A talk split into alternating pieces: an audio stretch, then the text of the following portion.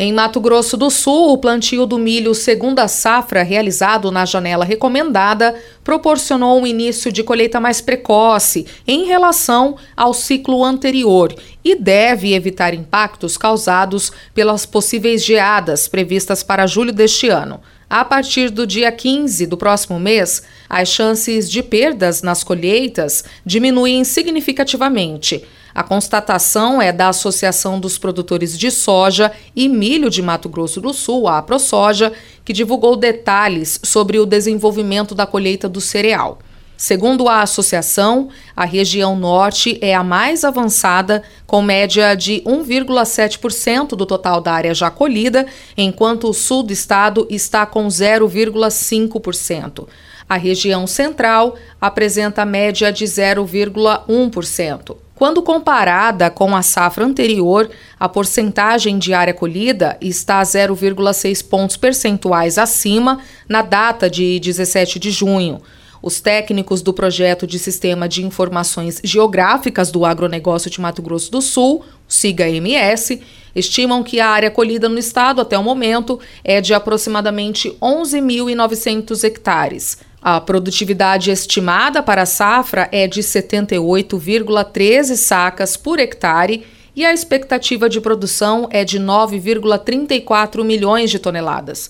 Contudo, em caso de ocorrência de geada na região sul até a primeira quinzena de julho, esta projeção pode ser alterada. Segundo o Centro de Monitoramento do Tempo e do Clima, o CENTEC, entre os dias 20 de junho e 6 de julho, a probabilidade de chuva é baixa para a maior parte do estado, exceto na região leste e no extremo sul, onde são esperados acumulados de até 5 milímetros. E agora quem vai trazer mais informações referentes ao Plano Safra 2022-2023 é o Éder Campos.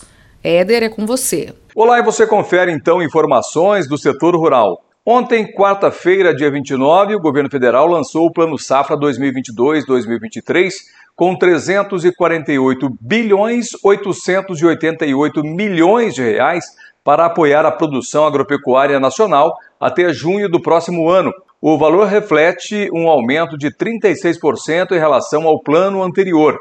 Do total de recursos disponibilizados, 246 bilhões 280 milhões serão destinados ao custeio e comercialização, portanto, uma alta de 39% em relação ao ano anterior. Os outros 94 bilhões e 600 milhões serão para investimentos, um crescimento de 29%. Os recursos com juros controlados somam 195 bilhões e 700 milhões de reais, uma alta de 18%, e com juros livres 145 bilhões 180 milhões, alta de 69%.